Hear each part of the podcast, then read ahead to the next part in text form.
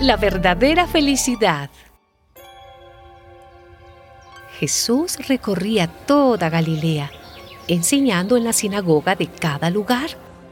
Anunciaba la buena noticia del reino y curaba a la gente de todas sus enfermedades y dolencias.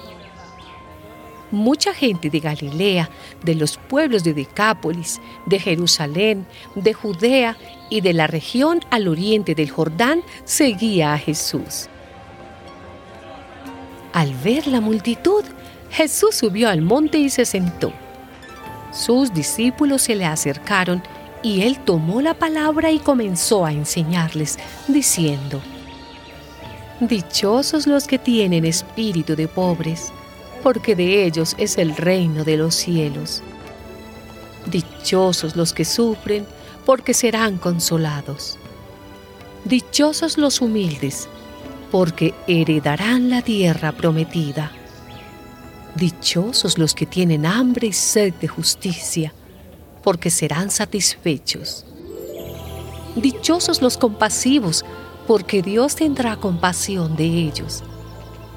Dichosos los de corazón limpio, porque verán a Dios. Dichosos los que trabajan por la paz, porque Dios los llamará hijos suyos. Dichosos los perseguidos por hacer lo que es justo, porque de ellos es el reino de los cielos. Dichosos ustedes cuando la gente los insulte y los maltrate, y cuando por causa mía los ataquen con toda clase de mentiras alégrense, estén contentos, porque van a recibir un gran premio en el cielo.